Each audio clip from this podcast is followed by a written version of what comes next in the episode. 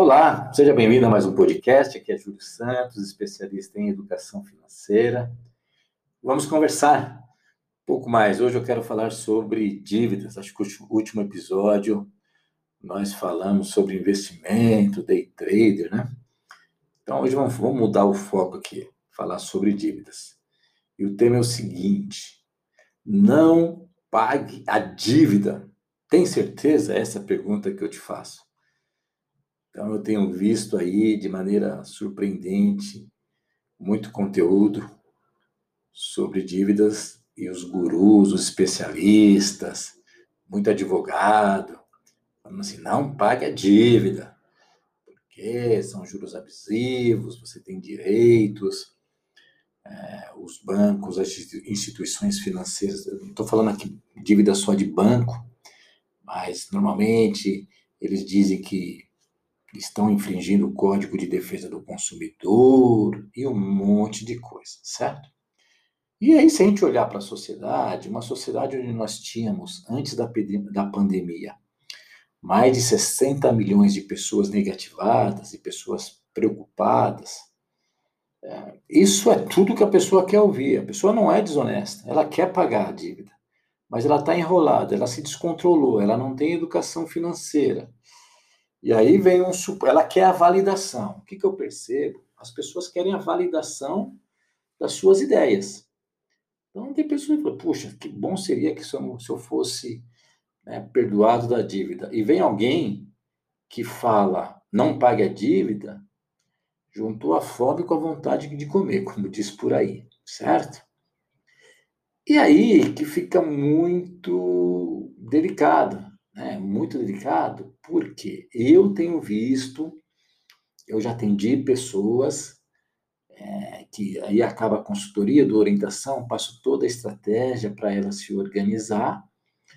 Ela, a pessoa, né, ela não, não se organiza, o tempo vai passando, ela não não guarda o dinheiro para pagar dívida, ela não liga para o credor, ela vai empurrando com a barriga.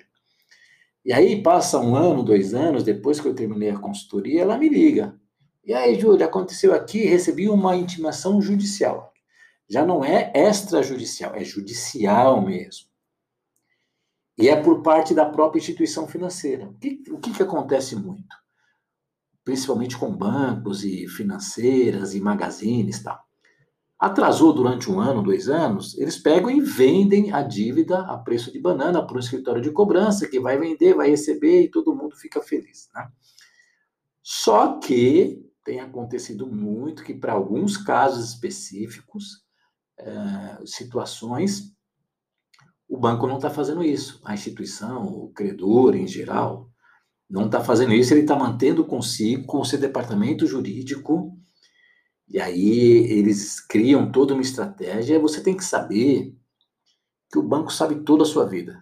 Eu estou falando aqui banco, a gente está tão acostumado a falar de banco, mas volto a dizer, é toda instituição que concede crédito. Então, quando alguém concede crédito, ela tem toda uma estratégia de validação, de aprovação.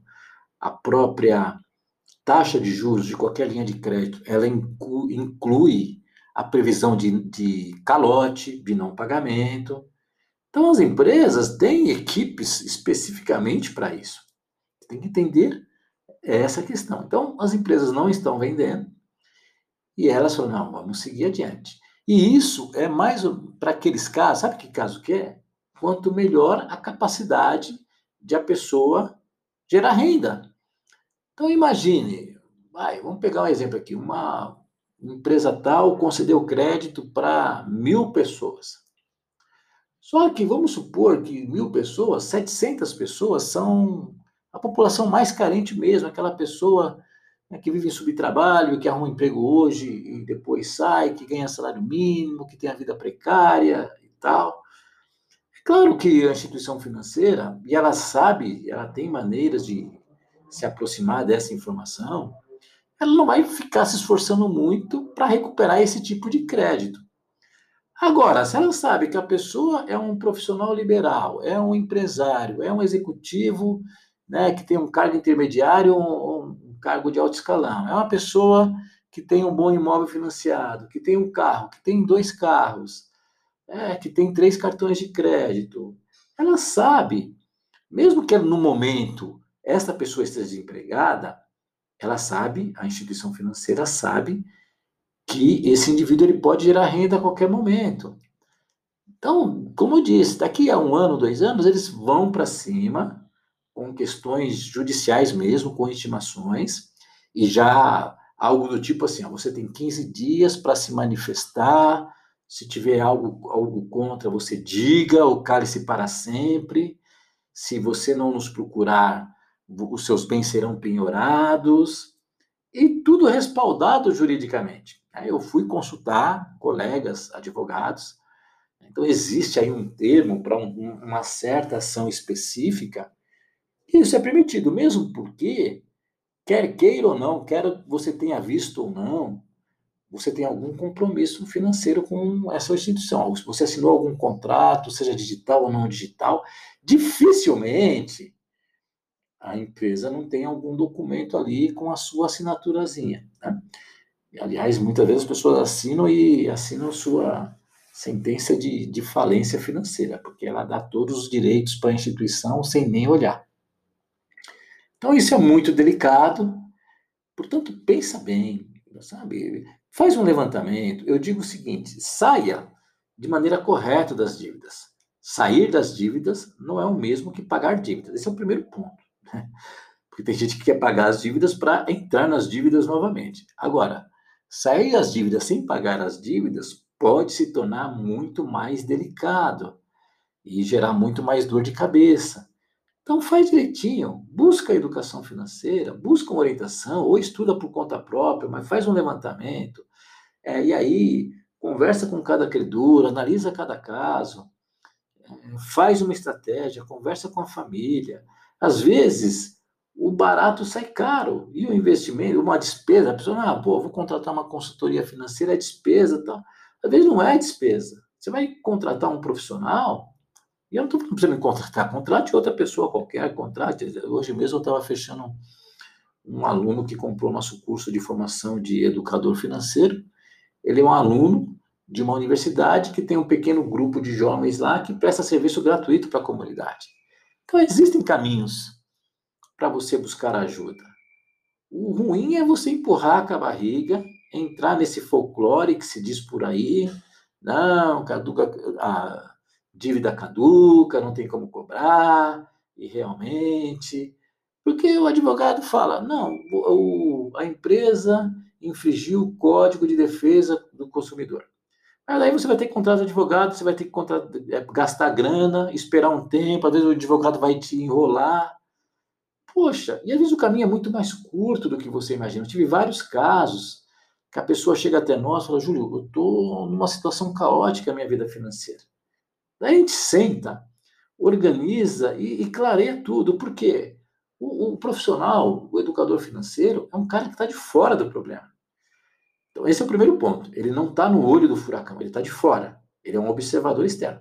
Segundo ponto, ele é um especialista naquilo. Então, eu já atendi cada caso né, de pessoas endividadas, pessoas que iriam se suicidar, de pessoas empresárias que deviam mais de um milhão de tributos, mais mais um milhão para o banco, mais um monte de problema de funcionários públicos que um monte de crédito consignado. É, a gente vê cada história, a gente, a gente ajudou essas pessoas a fazerem uma mudança.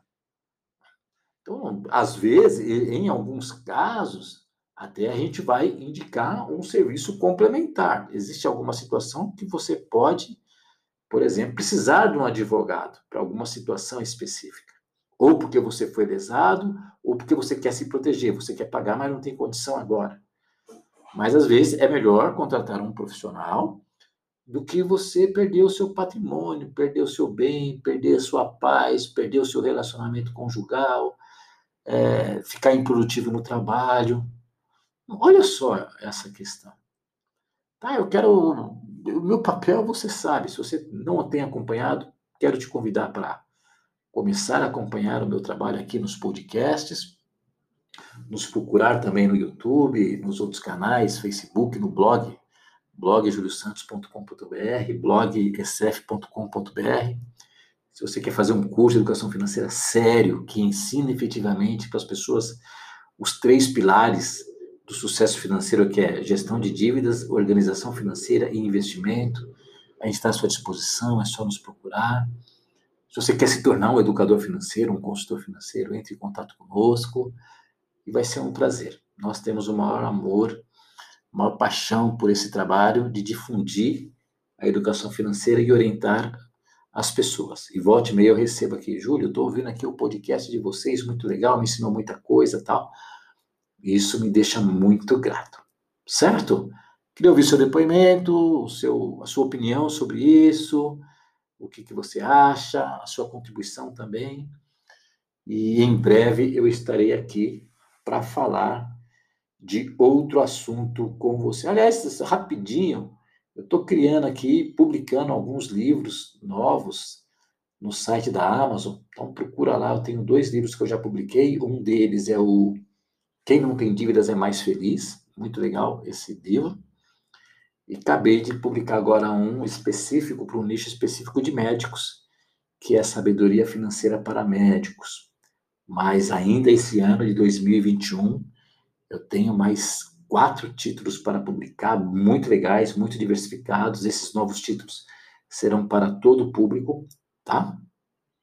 Então visita lá o nosso, a nossa página na Amazon, procura Júlio Santos, educador financeiro, procura pelo nome do livro, quem não tem dívidas é mais feliz, sabedoria financeira para médicos, e vá nos conhecendo.